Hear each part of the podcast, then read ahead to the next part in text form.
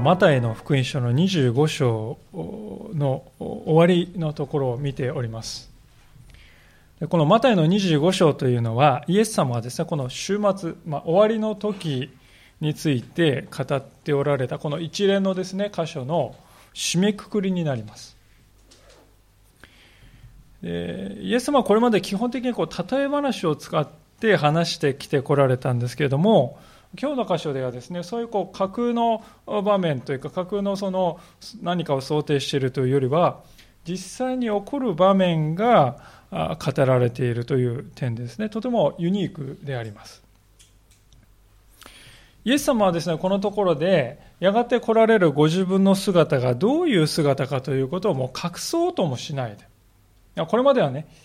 えっ、ー、と、結婚の披露宴の主人であるとか、まあ、帰ってくる新郎であるとか、そういう姿でね、ご自分の語っておりました。今日の箇所ではもうそれを隠そうともせずに明確に語られますね。つまり、神として栄光の、究極の栄光をまとってこられて、すべての天使たちを従えてこられて、そして、王として世を裁くために王座にお付きになるんですね。そういう姿をこのところで語っておられます。その王であるイエス様の前に全ての国々の民が集められて、一人一人が、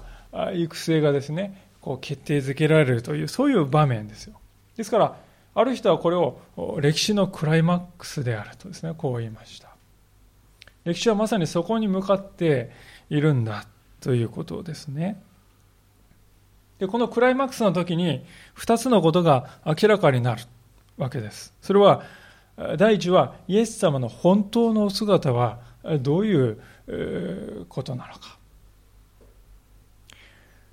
第二のことは私たちの本当の姿はどういうものなのか。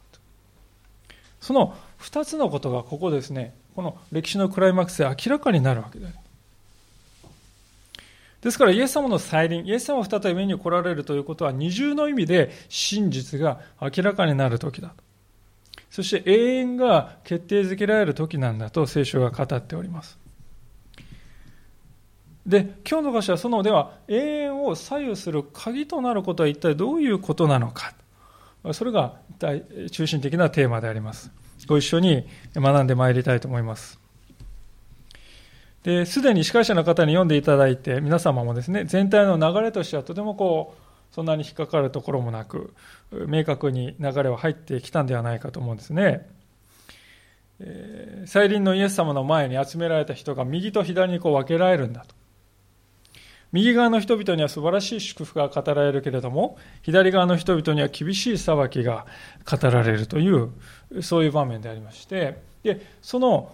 右と左に分けるときにイエス様は一つだけ例え話を使いますね。これがあの唯一の今日の箇所で例えですけれども、羊飼いがすることの例えです。でなんでここでわざわざ例えを使っているかというと、当時の人々にとってはですね、この例えが、まあ、一見すると似ているんだけれども、実は本質的には違うというものね。一見すると似ているんだけど本質は違うという、その二つのものをこう分ける。巧妙に分ける。まあ、そういうですね、こう、分かりやすい事例がね、この羊飼いの例えだったからでありますね。で、ちなみにこの羊とですね、ヤギの話が出てくるんですが、あの、写真がありますのでですね、ご覧いただければと思いますけど、ヤギというのはですね、こういうふうなですね、えー、姿でありますね。で、一方のこの羊というのは、こういうような姿でありまして、まあ、あパッと見ると色がちょっと違うじゃないかと思うかもしれませんけど、まあ、羊も汚れていたりヤギも白かったりするとかあってなかなかですね素人目にはこう区別がつきかねる部分があります、まあ、しかしこの羊飼いにとってはですねこれは非常にこうどんなにですねこう混ざっていたとしてもすぐに見分けることができるというですねそういうこれがヤギでこれが羊ですけどもそういうものだったわけですね。で基本的なのイスラエルではこう羊もヤギもですねこう混ざってこう放牧されていて夜になると分けてね群れごとに分けて。でそう分けるときにこう羊があーって言ってですねこうヒューってこう、えー、たやすく巧妙にですねこう分けるんだって。そのように、えーこの世の中もそのようになるということですよね。私たちはですね、皆人間というくくりでですね、皆同じようにですね、見えるわけです。しかし、再臨されたイエス・キリストの目には、その私たちの目に同じように見える、混ざり合っているものも、しかし明らかに違って見え見え見えるんだということです。私たち日本人の中にも、羊がいればヤギもいる。アメリカであろうと、中国であろうと、どこでも同じだということです。でイエス様はしかしそのように混ざり合っている私たちのこの本質をですね、見抜くんですよね。そして羊飼いがこう群れを入れ分けるように人々を右と左に分けて、右側の人々に対して、まずこういう祝福の方を、言葉を語るんだというんですね。34節ですか。そうして王はその右にいる者たちに言います。さあ、私の父に祝福された人たち。世の初めからあなた方のために備えられた御国を継ぎなさい。えー、世の初めから備えられた御国という言葉はとてもこう注目するに値する言葉だと思うんですね。世の初めというのは文字通りですね、この天地創造の時です。宇宙がこう開かれた時と言ってもいいと思いますね。でその時から人が生み出された目的っていうのは決まっているんだってイエス様は言うんですよ。それは神の国に入れられることだ。そこで、誠の父である神様の祝福を受けていただいて、そして永遠に神と共に歩んでいくということだ。それが人が生み出された目的なんだよ。ということですよね。イエス様が再臨する時というのは、そういう私たちの人生のにとっての究極の意味がですね、実現する時なんだと。初めからそのように神様は計画しておられた。それがここで実現するんだと言ってくださる。ですから、イエス様の再臨というのはですね、明らかに私たちクリスチャンにとっては恵みの時であります。決して恐れの時ではない。世の初めからあなた方のために用意してあれ、父が用意してくださっていた御国を継ぎなさい。今や継ぎなさいと。そう言われるという、そういう時なんだということですよね。で、その後に、じゃあ、いかなるどういう理由でそういう祝福を受けられるのかっていう、その理由付けをイエス様は続いて語るわけですけれども、そこでですね、ちょっとこの意外な方向に話が向かうんですね。25節あごめんなさい。35節でありますけれども。あなた方は私が空腹であった時私に食べるものを与え。私が乾いていた時私に飲ませ。私が旅人であった時私に宿を貸し。私が裸の時私に着るものを与え。私が病気をした時私を見舞い。私が牢にいた時私を訪ねてくれたからです。イエス様はここで右側の人々は祝福を受けたのは、イエス様は貧しくていろいろこう必要が、ね、あった時に、それに応えてくれたからだよってこう言いますね。で、これきっと私たちはこう、なんかこう釈然として、あれ？とこう思いを抱きます。キリスト教の救いというのは行いに関係ないんじゃなかったんでしょうか？とね。イエス様を信じる。イエス様を信じ信仰を表す、告白する、それが救いの条件で、行いにはよらないっていうのがね、まあ、ある意味、ね、いいところだったんじゃないですか。でも、こう言われると、結局、あ、行い、結局行いっていうことなんでしょうかね、ってこう感じる方はね、いないかなとか思うんですけども、もちろん、イエス様はここで言われたのはそういう話をしているわけではありませんね。イエス様はここで言っておられるのは本当の意味でキリストを受け入れた人々にはごく自然にこういう性質が備わっていきますよというその性質のことを語っています。でその性質を見ればその人が救われているかどうかが分かるんだよとこういう話をしてるんですね。で、まあ、そう言われてもこうピンとこないかと知れませんのでですね一つのこの話をしたいと思うんですけど、理科の授業でですね、皆さん、リトマス試験紙っていうのがありますよね。この細長いこうポストイットみたいな、付箋みたいな紙切れですけれども、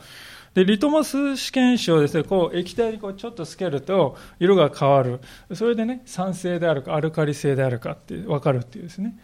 ああいう、そういうものであります。で皆さん、リトマス試験紙をですね、こう取って水に、あこの液体にこう入れたら、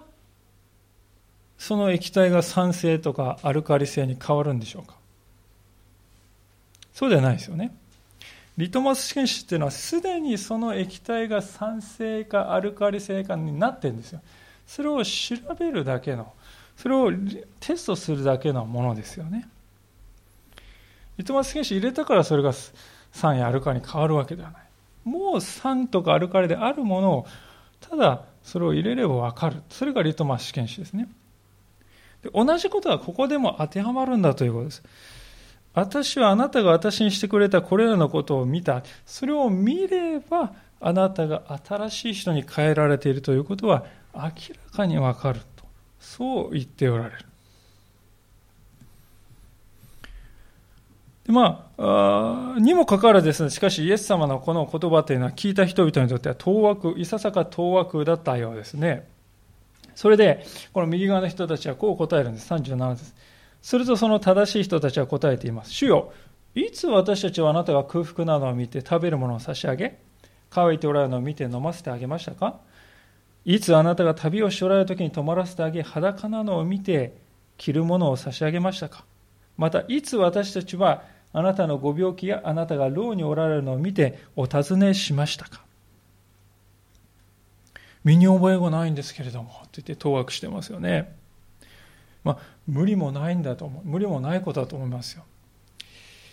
状況はね、こう栄光のですね、こう、見たこともないですね、栄光の王としてね、えー、座っておられるイエス様の目の前なんですよね。でそのイエス様からしてくれたって言われても、いやいやいや、イエス様のそのお姿、私今日初めて見たんですけれども、ってね。しかも、イエス様王の王って言うんでしょ。王の王様に私などが何かしてあげられることなんかありくありませんよってうそういうマインドですよね。多分こう目がこう白黒しながらねもしかしたら言ってるのかもしれないなと勝手に想像しておりますけども。で私は今申し上げたような事柄よりもはるかに大切なね特徴がこの彼らの言葉の中から見て取ることができるなと思うんですよ。それは何かと言いますと自分がしたことはしてきたことはあまりに些細なことで誇るようなものでもないのでもうすでに忘れてしまっているということです今日のですね後半見ますね忘れない人が出てくるんですよね自分のしたことを忘れませんって覚えているっていう人が出てくるんですで非常にこう対照的なんですねでだからこそ皆さん、この前半の人たちは自分のしたことを思わない。忘れているという。で、これがですね、この、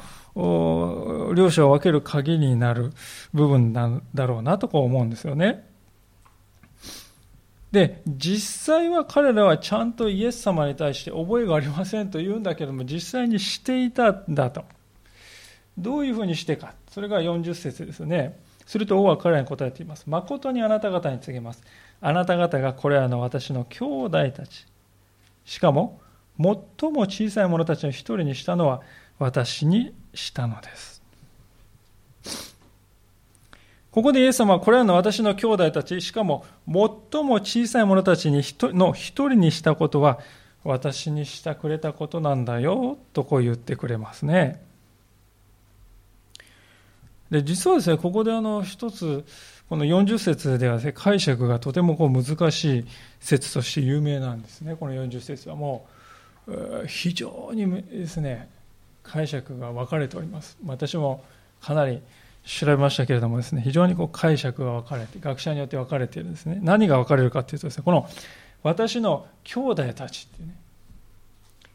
この私の兄弟たちにしてくれたってこの兄弟たちというのは一体誰のことなのかっていうことですよね。順当に考えますイエス様が兄弟たちって言うんですからね。イエス様を信じた人たちクリスチャンのことだと。決まってるじゃありませんか。って思うかもしれませんけども。もしそうだとするとイエス様は結局あなた方がクリスチャンの兄弟としかもクリスチャンの中の一番弱い人たちにしてくれたことは私にした。のだ他の人のことは関係ない、ね、クリスチャンにしたことが重要なんだって言ってるように感じるわけですよね。そうすると内輪の話になってくるんです。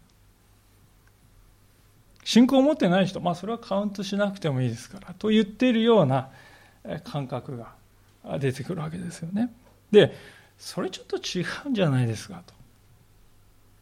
この私の兄弟たち、イエス様ね、愛の心で世のすべての人のことを私の兄弟として迎え入れてくれてるって、そういうことじゃないですかって、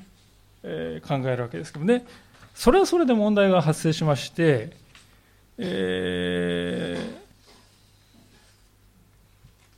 これだけですね、しかし明確に イエス様が人をね、右と左に分けているんです。でそのこの後は見ると分かるように左の人には呪われたものどもとままで言ってますよね。非常に厳しい裁きを言っているにもかかわらずイエス様は私の兄弟たち目の前にいる全ての人右も左も全ての人に兄弟たちと同時に言うっていうことがあり得るだろうかっていうんですよね。文脈からすると私の兄弟たちでここで言ってるのはそういうふうには取れないんじゃないかというわけですよね。ですからどっちなんかと。でそこで非常にこう深いですねあの議論がなされています。で結論から言いますと、ね私はイエス様はね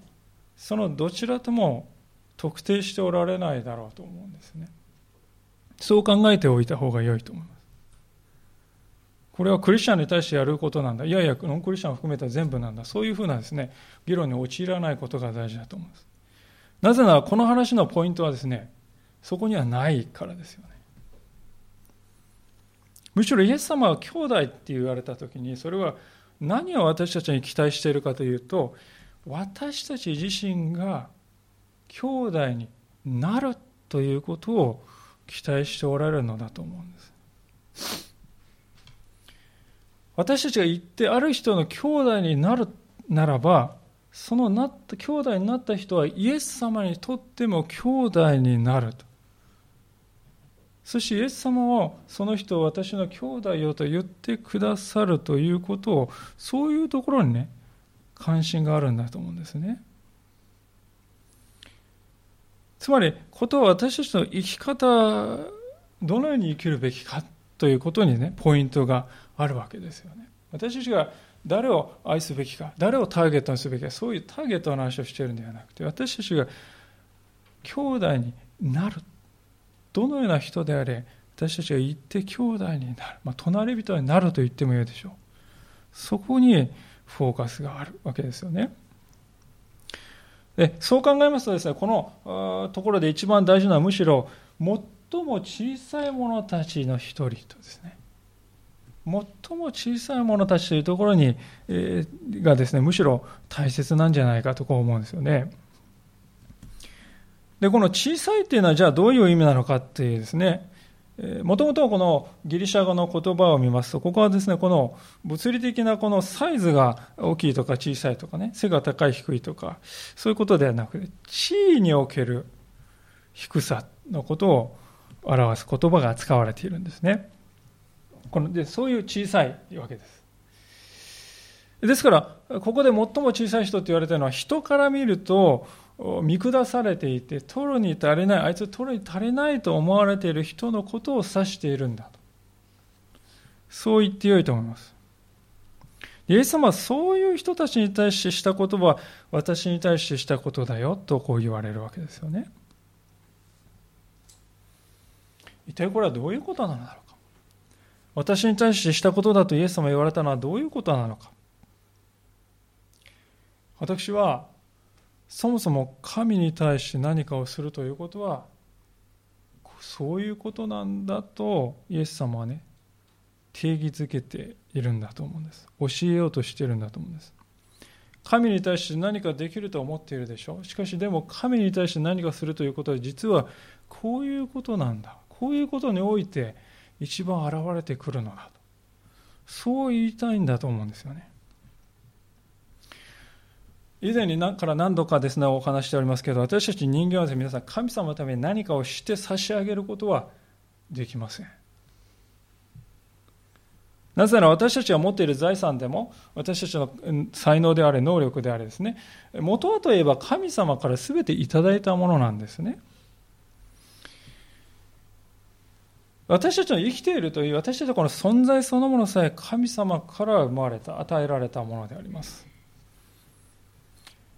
で神様という方は100%欠けがないお方でありますから、私たちが神様の欠けた部分を何か満たして差し上げます。そういうことは原理的にないんですよね。ですから、そもそも私たちはですね、目に見えない世界に対して何かすることはできません。目に見える何かに対して何かすることはできる。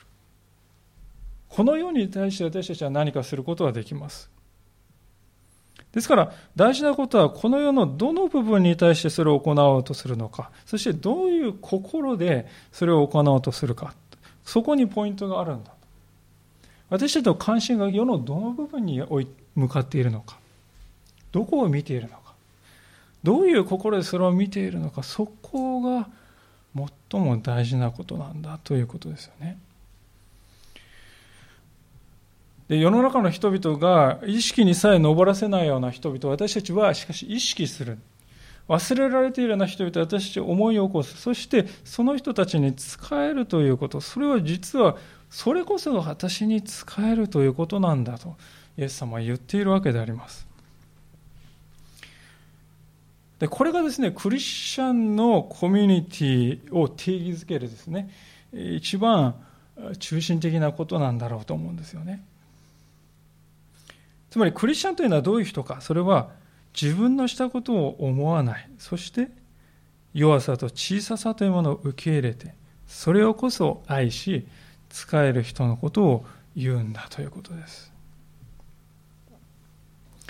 使徒の働きという書物を見ますと、最初の頃の教会の姿がですね、書かれておりますが、まさにそれは今申し上げたような、え、姿だったと思うんですね。助け合いがありまして、いたわり合いがありました。失われて失われていた人たちが見つけ出されて無視されていたような人たちに光が当てられるというところそれが教会の姿でありましたイエス様はそういう教会を愛してくださってそういう教会を世に生み出したいと願って十字架において命を捧げてくださったんですねですからイエス様こそがまず最初に私たちのために最も小さいものになってくださったということですよ十字架というのは皆さん、究極のですね、阻害の場であります。究極に否定された場であります。究極に捨てられた、そういう場であります。クリスチャンというのはそういうふうにして世が見捨てた、捨てた、価値あるものとは見なさなかった、そういうお方を主として仰いでいる人々、それがクリスチャンなんですね。ですから私たちはその成り立ちから言ってですね、必然的に一番小さなものに目を留める、それがクリスチャンなんです。それ以外ありえない。キリスト十字架のキリストを主として仰いでるんですか？世が見捨てたし、お方を主として仰いでいるのですか？ら。クリスチャンというのはですからそこに目を留めないということはありえないんですよね。現実に私たちは目を向けるならば、私たちはこの日本の現実はどうかと言いますと、えこの国はですね、子供の貧困率が先進国と呼ばれる30カ国の中で上から4番目に高い。子供の貧困の割合がですよ。6人に1人が貧困状態にあるで貧困って言われてもですね、具体的にどうかというと、毎月大体収入が10万4千円でね、暮らしている人たち、それ以下で暮らしている。その家庭のことを貧困の家庭というんだそうです。6人に1人の子供はそういう環境で暮らしている。で、いやいや、それは私たちの実感とは違いますねと思うかもしれませんけど、紛れもないそれは現実なんだということです。で私たちのね、こう現実、感覚とこうかけ離れて見えるのはなぜかというと、私たちが目を向けていないからでありましょう。なぜ目を向けないかといえば、自分の小ささに対する自覚がないからかもしれません。主の前に粉々に打ち砕かれたという経験をしたことがないから。だから、小さい破片のようにされてしまった人たちの心がわからなくなっているのではないか。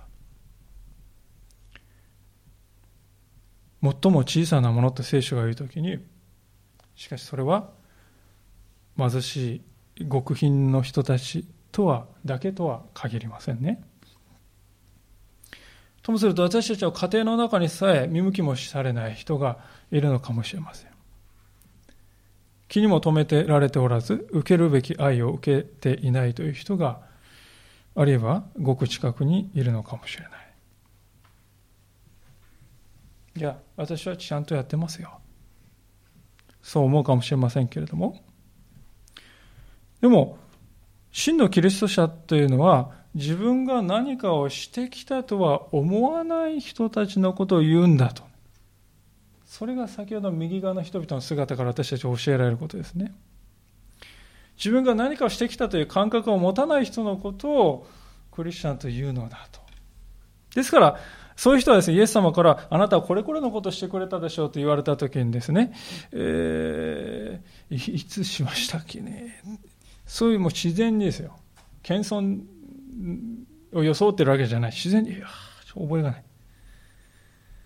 彼らの中ではですね、キリストに従うということと一番小さい人たちに従うということは全然もう乖離してない一体のものとして受け入れられています。ね、恋の表裏のように一体のものとして受け入れられていますね。ところがどうでしょう皆さん、私たちはともするとこの二つが恋の表のようなものがこう分かれてしまっていないが、つまり、神に仕えるということは人に仕えることよりも尊いことだ。神に第一とするためには人のことは二の次三の次にしても構わないのだという考える傾向がもしかしたらあるのかもしれないとそれどころか私たちは自分のすぐ近くにいるですね、最も小さい人たちに目を留めない。その言い訳にね、私は神様に仕えてるんですから。ね、しょうがないんです。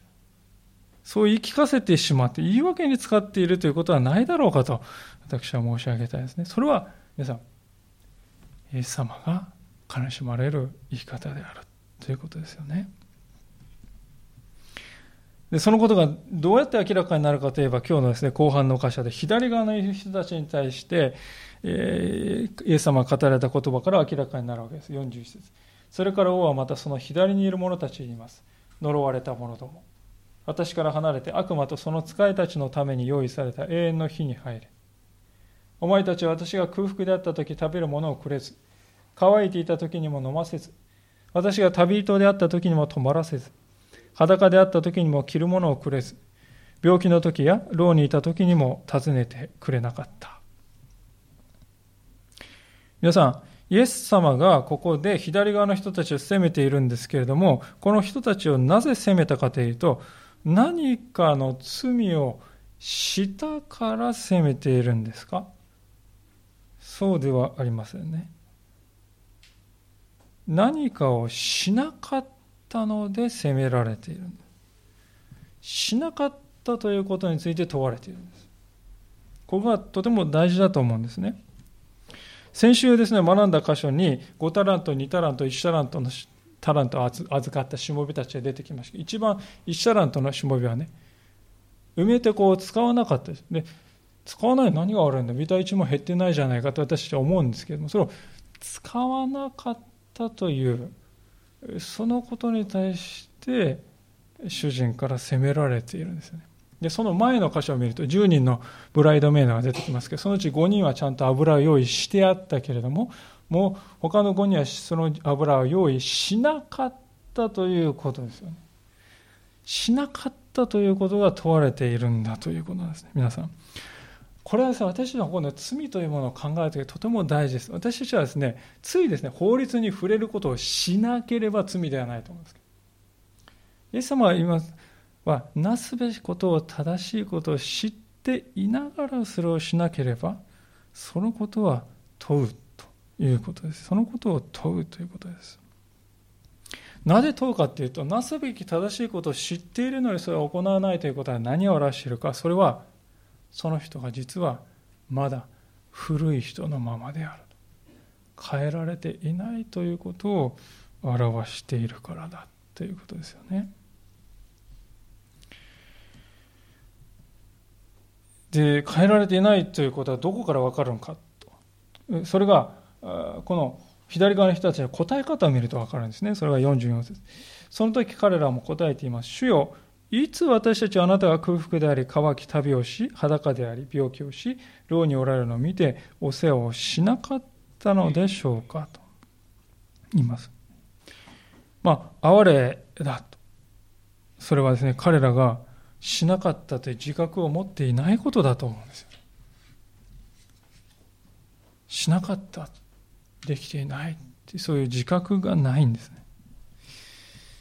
イエス様があの良きサマリア人の例えという例えを語られたことを皆さん覚えておられるかと思いますね。エリコに下る道で強盗に襲われて瀕死の重傷を負って倒れている人がいた。その道をパリサイ人、立法学者が通り過ぎていったが、彼らは道の反対側を通り過ぎていったそして3人目にしかしサマリア人が来て彼らを彼を解放したというあの話ですそこで最初たち立法学者たちは皆さん、えー、見なかったわけじゃないですよ。もう道の真ん中にドーンって倒れている大きな道ですから。で見た上で価値判断を行ったんですね。ある価値判断。それは何かというと私は神に仕えるというより崇高な大事な使命を持ったものだから人を助けるということそれよりも劣る使命に対して今時間を割くべきではない。そう考えたわけですね。それで、ね、道を急いだわけですよ。もしかしたらこの、ね、礼拝の時間近づいていたのかもしれませんね。あるいは会合やあるいは何か議会の時間近づいていたかもしれない。しかしイエス様は立法の中で大切な戒めは何ですかと尋ねられた時にこう答えましたね。有名なマタイの22章の37節からのところですけれどももう皆さんもよくご存知のところでありますけれどもマタイの22章の37節36節先生立法の中で大切な戒めはどれですか？そこでイエスは彼に言われた心を尽くし思いを尽くし、知力を尽くしてあなたの神である主を愛せよ。これが大切な第一の戒めです。あなたの隣人をあなた自身のように愛せよという第二の戒めも、それと同じように大切です。立法全体と預言者とがこの二つの戒めにかかっているのですと言いました。私たちはぜひここでイエス様が隣人を愛するということは神を愛することと同じほどに大切であると言っておられることにもう一度心を止めたいと思います。これは神を愛するということを隣人を愛さないことを理由に使ってはいけないということであります。神様をこんなに真実に愛しているんだからこの人のことは愛してあげなくても良いとは聖書は決して言っていないのだということです。むしろ反対に神を愛していると言いながら最も身近な隣人を愛していないとすればその人の信仰とは一体何か。そうイエス様は問うておられると言ってよいと思うんですね。それくらい衝撃的なことを言ったと思うんですよねでもちろんこれはですね神よりも人を大事にしなさいよって言っている意味ではないですね神を第一に愛する神が愛することは最初に生きているでそれは変わらないんですでも隣人もそれに匹敵するほどに愛する必要があるんですね。いやもっとですね、言葉を書いてみますとこういうことだと思うんですよ。私たちは隣人を愛するために神を愛するということではないかと思うんです。隣人を愛するものとなるために神を愛するということではないかと思います。なぜかと言いますとね、神様を愛することなしに人を愛するということはできないからであります。人を作ったのは神様であります。私たちの周りに隣人を置いたのも神様であります。ですから、その置いてくださった方をまず愛さないでね、その置かれた人だけを愛することはできるかそれはできないんですよ。現代の私たちクリスチャンが一番ですね、深刻な分裂を抱えているのはこの部分ではないかと思いますね。つまり、神を愛するということと最も小さなものを愛するということが一つのものとして一体化していないということであります切り離されている全くこの違う次元の宇宙の、ね、もう違う次元の宇宙の話のように感じられている。で、その結果私たちの人生の中でどうでしょう？信仰というものが力を発揮しにくいしない。で、時にこう浮世離れしている。神の宇宙と人の宇宙がですね、こう全く別のものになってしまっている。でその結果どうなるかというと、私たちの人間関係はですね、信仰によって変えられていくかというと、変えられていかないんですよね。変えられていかないということは結局そういう私たち姿を見て人がですねイエスを求めるようになるということもないわけだと思います。しかし一つのです、ね、突破口が生まれたのがあの3.11の時だったなと本当に私はしみじみ思っております。被災地に本当にこう数千の、ね、クリスチャンたちが行きました。宮城県でもそうですね。私も何度もそこに行かせていただいた中でですね、生まれて初めてですよ。教会の外の現実のこの世界の真っ只中でクリスチャンたちがね、社会に対して、世に対して影響を確かに与えているっていう姿を私は、ね、初めて見たような気がしましたね。私の短い人生の中でも初めてそれを見たように気がしました。なぜできたんだろうかと思いますけれども、それはですね、あの被災地では最も小さいものは誰かというのはもう火を見るより明らかであります。そしてそのために何をなすべきか、それも明確で疑う余地がない。で、疑う余地がなければね、私たちはできるんだということですよ。心が与えればそれはいともたやすくできるんだということですよ。決して難しいことではない。むしろ当たり前のことなんだと思ってやったわけですよね。ところが、私は被災地から一歩帰ってきて、離れて帰ってくる途端に力がなくなるのは、なぜかと。それは、神を愛するということと人を愛するということが分裂してしまっている。そこに原因があるのではないか。で今日の箇所が、私たちに問うているのは、その分裂がいかに深刻かということではないかと思うんですね。いつあなたのためにしてあげなかったんでしょうかと左側の人々は主に対して言いますね。つまり、私は神様のために一生懸命やってきましたと考えているということです。だから、やっていないっていうのはもう理解できないですね。やってない。え？そんなっていうことですね。でも実は、この人たちは自分の中でこれは取るに足りないと思っている人たちのためには何一つしてこなかったということですね。そういう矛盾をイエス様はついたんですよね。でそして彼らはそういう自分の在り方をそれまでの人生の中で痛みを持って受け止めるということをしなかったんですね。私たちは弱いものであります。どんな時でも正しい道を歩める。そんなことは到底無理であります。でもね私は一体何をやってんだか。両親のうずきを感じるならば希望があるんです。聖霊なる神様はそのうずきを与えてくださったのであります。私の心はうずいていると。そのうずきに気づかせてくださって。で、それを感じたならですよ。感じたなら私たちはそこからやり直すことができるんです。ああ、私は本当にそのことにおいて失敗してきた。今から私を和解と癒しの器として変えてください、用いてください。そして一歩踏み出すことができるんだと。そして私たちの歩みは変えられていき、そして私たちの周りの人々も、この世も変えられていくんだと。福音とはそういう力を持ったものだと。いうことですね。確かに私たちにとって最も小さい人々、まあ、これは最初から申し上げているこの最も小さいっていうのは赤ちゃんとか子供のこと言ってるんじゃなくて自分の中でねこれはトロに足りない。この人に何かしてあげるに値しないって思ってる人のことですよ。そういう人のために何かをしてあげる。それは確かに難しいことであります。それが夫であろうが妻であろうが子供であろうが友人知人であろうが難しいことです。難しく感じるんですねしかし。彼の必要に応えるためにまず自分自身がへりくだらなければならない。そのへりくだることが難しい。で皆さん私たちにイエス様の憐れみが注がれたらまさにそういうものになるためではなかったでしょうか。そうだ、私はその最も値しないと思うような人に仕えるために、この信仰へと召されたんじゃないか。いや、そもそも愛するにこの人値するとか、この人値しないとか、そういう選別をしていること自体、私は救いようがないほど哀れだ。イエス様はこんな哀れな私のために十字架にかかってくださったんじゃないかと。そう思ってほしい。それがイエス様の願いであろうと思う。結局ですから、この話をが教える一番大切な教訓は何かと言いますと、私たちが救われているか否かということは、私たちは自分をどのように見るかということにかかっているということです。左側にいる人のように私はそれに十分値すると思って生きてきた人はですね、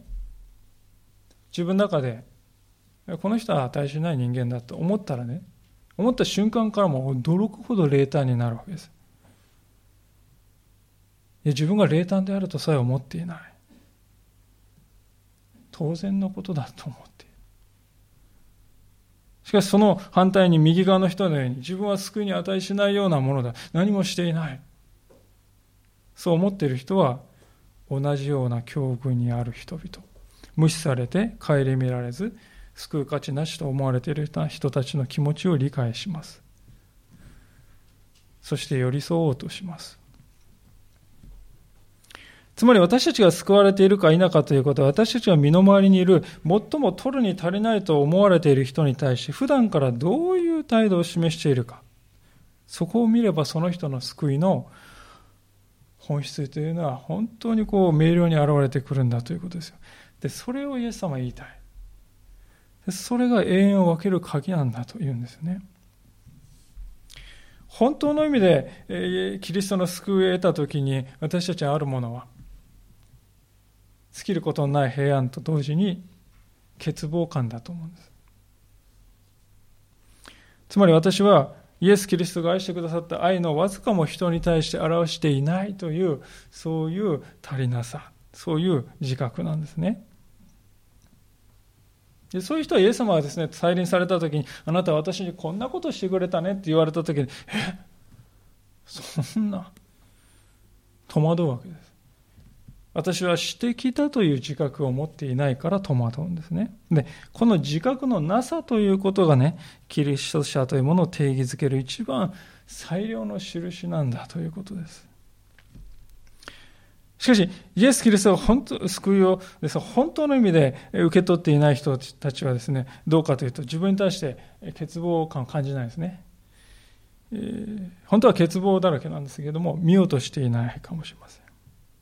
代わりに、見ない代わりに私はこれこれのしたことをしてきたよねっていう思いでね、それをこうなんとか上塗りして覆い隠しているわけです。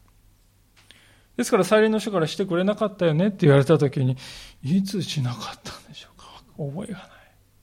と言ってしまうんです。まるで自分に影なんかありませんと、でも言いたげな、そんな応答をしてしまうんですよね。